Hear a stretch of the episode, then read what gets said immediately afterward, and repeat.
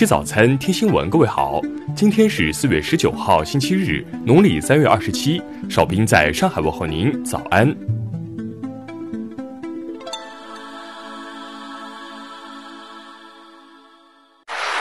首先来关注头条消息。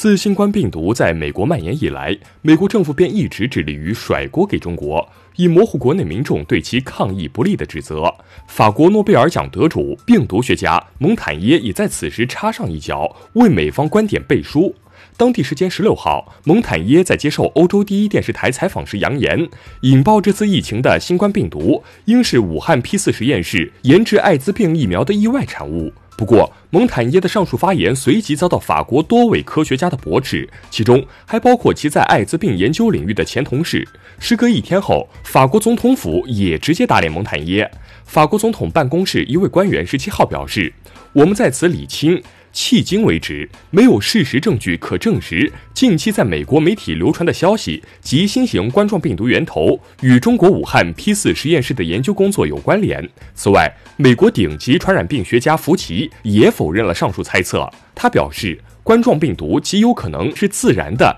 从动物传给人类的。而美国总统特朗普则声称实验室起源说似乎是有道理的，白宫正对此事进行调查。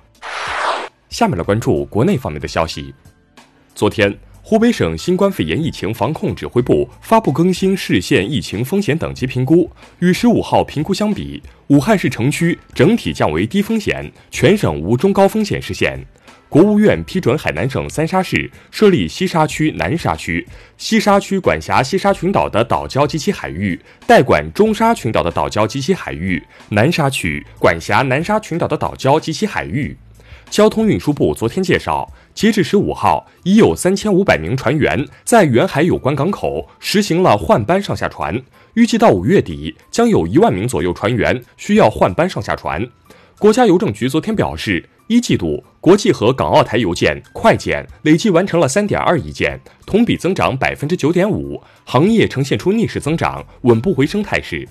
国铁集团昨天表示，今年一季度。中欧班列共开行一千九百四十一列，发送货物十七点四万标箱，同比分别增长百分之十五和百分之十八。中国临床核医学创始人之一、著名核医学家朱成模教授十七号因病医治无效逝世，享年九十岁。香港立法会财委会昨天审议，以四十一票赞成、二十二票反对、两票弃权，通过一千三百七十五亿港元的第二轮防疫抗疫基金拨款。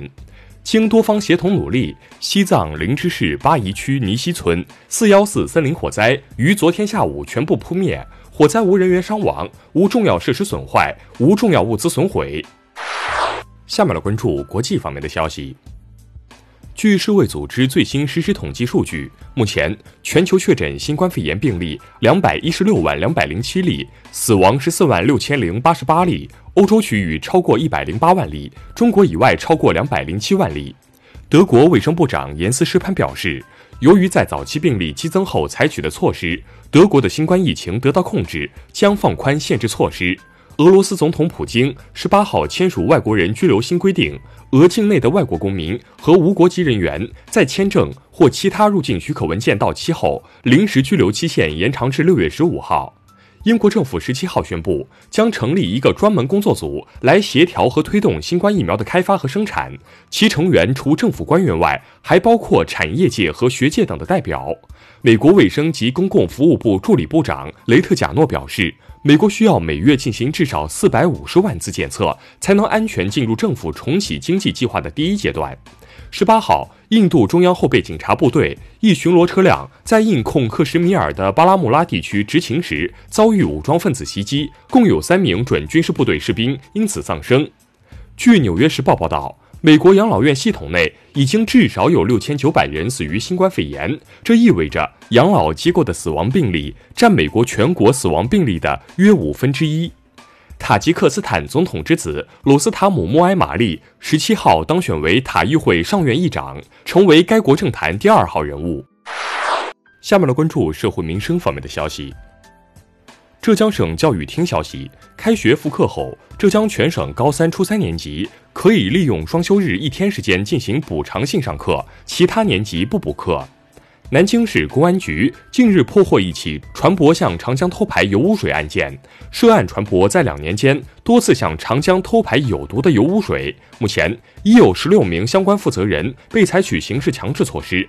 近日，辽宁鞍山一男子王某蒙面持刀闯入一居民家中，抢走现金五点二万元，并将一名六十岁老人绑走，索要赎金七十万。据当地官方十七号通报，目前人质已被解救，嫌疑人已被抓获。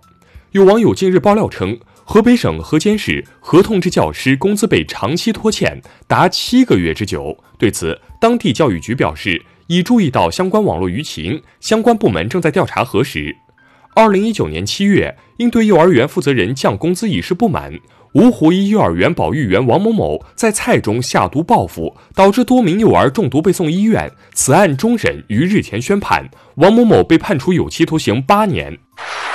最后来关注文化体育方面的消息。奥运史上首位黑人拳击裁判卡门·威廉姆森八号因新冠肺炎去世，享年九十四岁。据外媒报道。西甲瓦伦西亚俱乐部已经向欧足联和西班牙足协分别致信，抗议前一日西班牙足协公布的西甲欧战名额分配方案。剑扣长城东段修缮工程十七号正式开工，官方表示不会修成开放景点，将保留原状。受新冠肺炎疫情影响，泰勒·斯威夫特宣布取消二零二零年全球范围内的所有演唱会和演出。